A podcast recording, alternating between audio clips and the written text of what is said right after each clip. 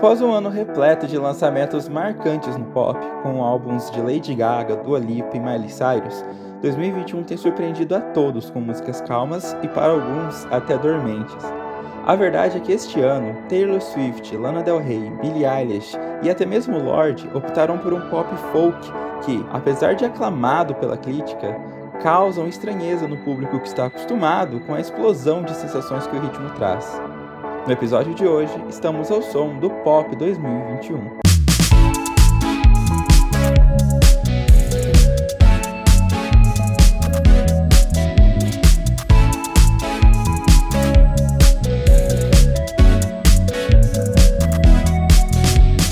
Oi, eu sou o Vitor. E eu sou o Lucas. E nesse episódio maravilhoso a gente vai falar do novo pop 2021, né, meninas e meninos? A tristeza que está o pop 2021, na verdade, né, Vitor? É porque assim, é, o que eu vejo como, como pop. O pop ele tem várias vertentes. O próprio nome fala. Pop é uma coisa popular. A, as músicas que estão sendo lançadas agora, que estão caindo na boca do povo, são músicas mais alternativas. É aquele modo de pop folk, como disse o, o Lucas, uma coisa mais alternativa. Tem pessoas que gostam muito desse estilo e têm conquistado cada vez mais pessoas. Mas a gente ainda sente falta do daquele batidão, né? Mas eu acho que isso, Lucas, talvez se derive da questão da pandemia ainda não tá 100% concluída no mundo inteiro. As pessoas estão meio, meu Deus, não tem lugar para bater o cabelo. Então, pra quê, né? Ficar lançando música. É, eu concordo com você, assim, é é uma coisa, na verdade, que eu já pensava, eu tinha certeza que isso ia acontecer quando começou os lançamentos do ano passado e não me surpreendeu. Porque ano passado a gente teve muitos lançamentos, eu acho que foi um dos anos que a gente mais teve lançamento na música pop. A gente teve álbum é, da Lady Gaga, da Dua, da Miley, que a gente já citou na introdução, mas também teve álbum da Ariana Grande, da Demi Lovato. No início do ano passado também teve álbum da Selena Gomez, então a gente teve da Katy Perry também. Então a gente teve muitos álbuns de cantoras do pop que tem essa pegada mais dançante mesmo, essa questão mais animada. Ah, gay, animado, adoro, então. E aí. povo animado. Povo animado. Então, o que acontece? É, eu já esperava que este ano o, os lançamentos fossem um pouco é, primeiro que eu acho eu já tinha consciência de que eles não, não fossem tão frequentes, como já tá acontecendo, né? Então, ano passado a gente tinha praticamente um álbum lançado por mês de alguma cantora grande. Esse ano a gente tem aí algumas cantoras que lançaram, mas bem menos, né? E eu também já esperava que não fosse algo tão gritante pelo fato da pandemia, até porque os álbuns que foram lançados em 2020, eles não foram produzidos em 2020, pelo menos não totalmente. Eles já vinham de produções de 2018, 2019, e era uma construção, e quando começou a pandemia, ninguém esperava, então eles não poderiam simplesmente descartar os projetos. Eu lembro que a, a que mais ficou preocupada com isso na época foi a própria Dua Lipa, né? Que lançou o Future Nostalgia. Na época que a pandemia começou, ali em abril, ela ainda ia lançar no, lá pra maio, mas aí teve, adiantou por causa de um vazamento. Que inclusive ela gravou uma live chorando horrores por causa disso. Sim, infelizmente. Mas me dói um pouco o coração, porque a gente tá, entre aspas, em teoria, saindo da pandemia, né? A gente espera que sim, pelo menos, para poder voltar. E bota aspas nisso, hein? Bota bastante aspas, mas enfim, a, a sensação é essa. E assim, é, é, teoricamente falando, daqui a pouco a gente já pode voltar aí para uns barzinhos, já pode, quem sabe, se, se der tudo certo, talvez até uma balada, não sei. E aí eu sinto falta realmente de uma de músicas dançantes sendo lançadas esse ano, na minha opinião, acho que só teve duas cantoras que lançaram algo um pouco mais dançante, mas está bem longe do ideal, que seria é, Planet Hair da Doja Cat e Soar da do Olivia Rodrigo. Que tá mais puxado pro rock do que pro pop. Pois é, pois é, exatamente isso. Então me dói um pouquinho o coração, mas eu confesso que eu não gosto muito da sonoridade. É, então, assim, olha, Planet Her tá muito bom. Eu arrastaria minha bunda no chão tranquilamente com algumas músicas desse álbum na balada. Mas eu não sei como, como vai ser a sensação de, de tudo voltando ao normal, da gente ir pra, um, pra uma balada e ouvir o Cromática, por exemplo. Vai ser uma experiência totalmente diferente do que você ouvir na sua casa, nos headphones, enfim. É, ou até mesmo Future Nostalgia, que algumas pessoas ainda teve tempo de arrastar a bunda uma ou duas vezes numa balada aí, né? Eu, na verdade, só literalmente só com Future News, não, Future News, desculpa. Aquela música que bombou muito dela, que é o Don't Start Now. Don't Show Up. Don't, don't Show Up. É, Don't Start Now. É, Don't Start Now. Don't Show Up, Don't Come Out. É verdade. E algumas baladas tocaram Stupid Love porque vazou. Ai, Lady Gaga, troca a senha da, do Drive, gata. e foi isso o ano de 2020, né? Agora, em 2021, a gente não vai conseguir, por exemplo, arrastar a bunda numa balada com Solar Power, da Lorde. Que inclusive nos surpreendeu muito, achando que ia vir aí uma coisa mais dark, mais depressiva. Não, a gata voltou com cor, com vida, com poder da luz solar curou, ela curou a depressão em três minutos, né? É, e assim, eu fiquei muito surpreso com, com esse álbum dela, eu não vou mentir. É, esse álbum não, desculpa, essa, essa música. Até porque a gata ainda não lançou a porcaria do álbum. Foi um pouco decepcionante, sim, as coisas que aconteceram esse ano em relação à música. O alternativo tá tendo uma visibilidade maior agora.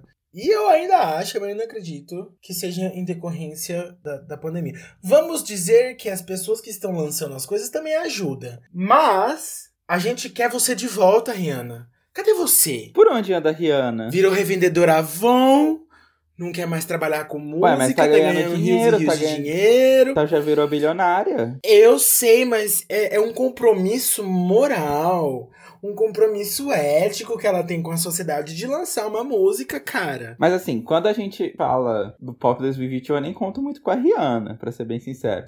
Não, essa daí vai voltar só em 2030. E se voltar? vai lançar o um álbum póstumo. Eu faço, assim, uma análise um pouco dividida quando a gente fala sobre esse tema com relação às cantoras, né?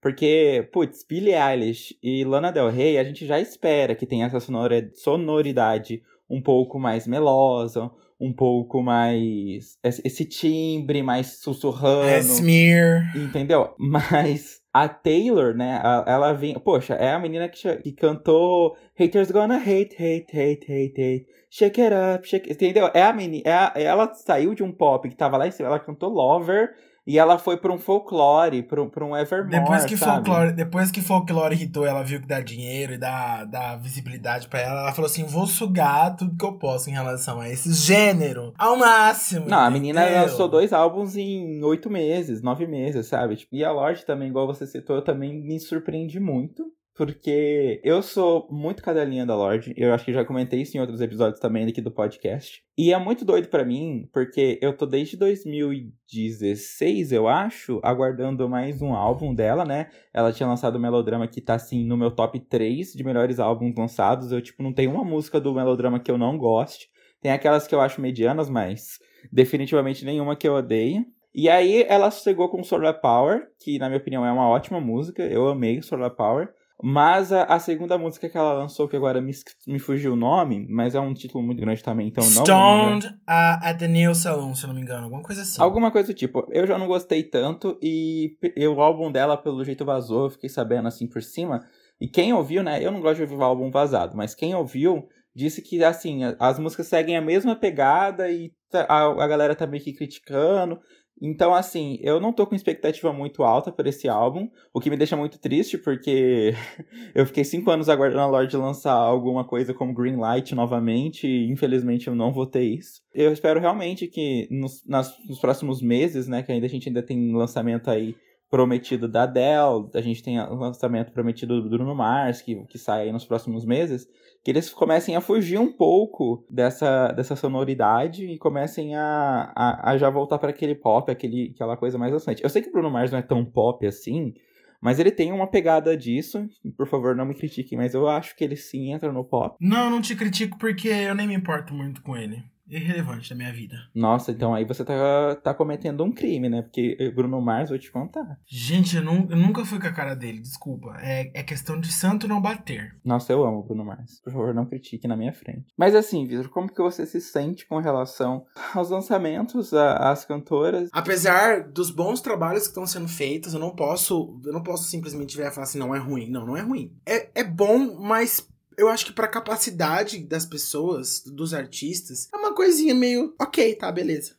Vou é. lançar isso aqui pra não cair em ostracismo. Fiquei muito tempo sem lançar nada. Fazer outra coisa enquanto o mundo não normaliza para levar as pessoas para um estádio, para um, um teatro, para poder me ver cantar, dançar, fazer o reboliço todo. É, eu acho que também tem aquela história, né, de quando um movimento pop começa, né, a tendência é que outros cantores também sigam nisso. A gente teve, por exemplo, novamente citando o final de 2019, começo de 2020, a questão é, dessa volta do estilo dos anos 80 ali com Future Nostalgia, Blinding Lights do, do The Weeknd. Então, assim, teve toda essa pegada mais ali oitentista e agora a gente realmente está entrando, aliás, já entrou, né? Para essa pegada um pouco mais folk, um pouco mais calmo, um pouco mais é, reflexão e afins. E acho que isso só ficou mais evidente ainda com o lançamento de Happier Than Never, da Billie Eilish. E eu acho assim, eu vi um post no Twitter que é muito bom aqui, eu queria muito que a gente pudesse colocar uma imagem no podcast nesse momento pro pessoal que tá ouvindo a gente poder ver.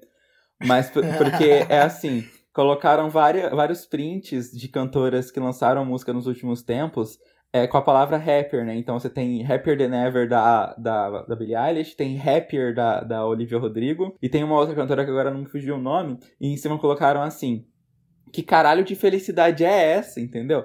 Que a pessoa coloca a porra do. a pessoa coloca o nome rap na música. Mas tá cantando de dor, sofrimento, tristeza. É, é uma felicidade disfarçada, assim, entendeu? Uma, uma, é aquela coisa, sorrindo por fora, chorando, chorando por, dentro. por dentro. Definitivamente. Mas assim, é, eu não posso realmente discordar de você, porque eu acho que a construção desses álbuns, ela é sim, tá, está sendo sim muito bem feita. E Happier Than Ever, pra mim, é um dos melhores álbuns em questão de construção. Por mais que, que a, a Billie não, não esteja conseguindo os mesmos números que ela conseguiu com Bad Guy, eu acho que ela com certeza deve receber muitos prêmios por, por essa era porque a construção do álbum dela foi perfeita, impecável. Ela lançou tipo um álbum de 50 minutos, que é um negócio que praticamente nenhum cantor tá fazendo ultimamente. A galera só quer, tipo, lançar hit, hit, hit, hit, hit. E ela foi na contramão. Lançou músicas que foram muito boas. NDA, pra mim, é sensacional. Eu, eu fiquei muito viciado também em Billy Bossa Nova. Billy Bossa Nova. A hora que eu escutei essa... A hora que eu vi o título da música, eu fiquei, meu Deus, que é isso? Aí eu ouvi e falei, ah, entendi.